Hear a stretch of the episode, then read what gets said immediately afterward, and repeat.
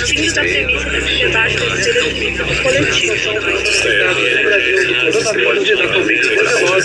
enfermidade causada por vírus. Projeto EI Educação e Informação Atravessando a Pandemia.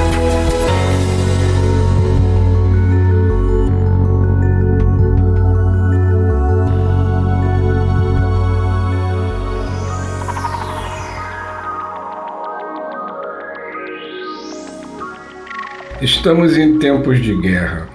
Uma guerra muito diferente das guerras convencionais que estudamos nos livros de história. Uma guerra que não tem bombas, que não tem tiros, que não tem armas.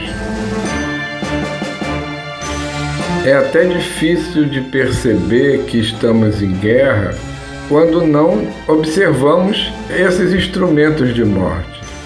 Até recentemente, todas as guerras foram entre homens, homens matando homens, ferindo homens, de uma forma direta ou indireta, através da sua baioneta, do seu fuzil, através da sua metralhadora ou da sua faca, como também através de bombas, de vários instrumentos de, de morte, gás, tóxicos, substâncias tóxicas, mas todos diretamente visando causar dano ou a morte do inimigo. Nossa guerra é totalmente diferente. É uma guerra biológica, como diria Foucault, uma guerra própria do cenário do biopoder, onde a palavra de ordem é fazer viver ou deixar morrer.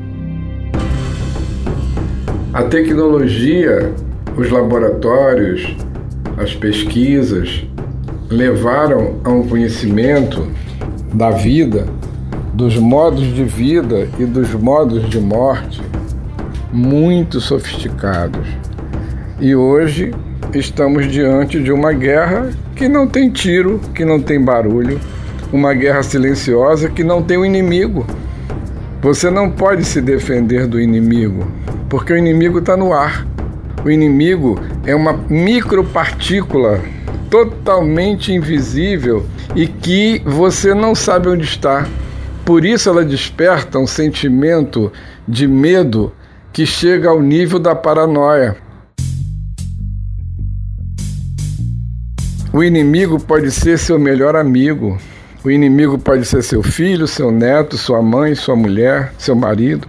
O inimigo não tem rosto, porque não é ele diretamente que quer o seu mal, mas o outro, seja lá quem for, pode ser o transmissor do coronavírus. É claro que nós sabemos que muitas outras doenças matam muito mais e adoecem muito mais do que o coronavírus. O grande problema que nós temos hoje é que, para que o indivíduo não morra quando ele está num estado grave, ele precisa de um respirador artificial. E por mais que o governo e as instituições se esforcem, a quantidade desses respiradores é sempre limitada e a capacidade de difusão e de contaminação do vírus é enorme, bem maior do que os outros. Então, se todos adoecem ao mesmo tempo, ou se muitas pessoas adoecem ao mesmo tempo, para muitos vai ser fatal simplesmente por falta de respirador artificial. Esse é o grande problema.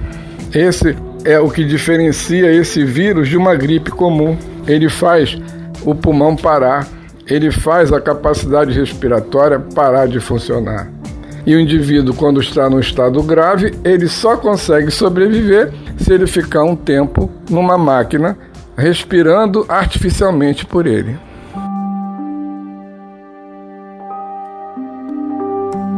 Psicologicamente, isso é aterrorizante, não é apenas assustador, porque você não tem como objetivar o inimigo, você não tem como ver o inimigo, você não tem como identificar o inimigo. Então o clima fica no nível da imaginação, da suposição. onde estará o vírus? Tenho que ficar trancado em casa, isolado, sozinho, triste, porque se eu saio na rua, ou se eu abraço alguém, se eu beijo alguém, eu posso estar me contaminando e eu posso vir a morrer em decorrência disso. Mesmo que a possibilidade ou a probabilidade seja pequena, se eu penso que posso morrer, isso me deixa muito abalado. Isso mexe com as minhas entranhas, isso mexe com o que há de mais valioso, o que há de mais forte dentro de mim, que é o desejo de continuar vivendo.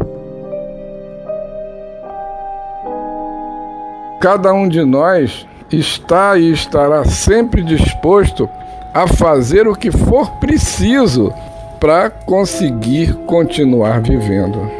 Por isso, a nível psicológico, essa pandemia é, iguala todos nós na mesma condição de medo, de querer distância do outro, de negar os desejos, negar a necessidade afetiva, negar apertos de mão, negar abraços, coisas que nos fazem tão bem.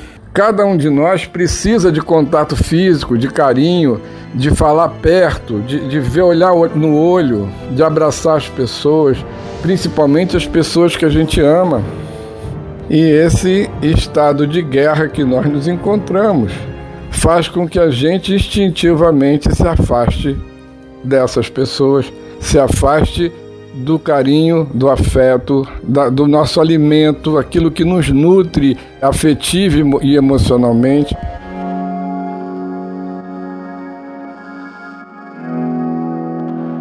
Esses tempos de pandemia são tempos de desnutrição afetiva, de desnutrição emocional. São tempos onde cada um de nós não só sofre com o medo do vírus, não só sofre com o medo da doença e o medo da morte, mas sofre também e principalmente com isolamento social e afetivo, sofre por falta de carinho, por falta de compreensão, por falta de diálogo, por falta de amor. Estamos juntos atravessando essa pandemia eu sou o psicólogo Jadir Lessa, pesquisador e professor do Departamento de Psicologia da Universidade Federal do Maranhão.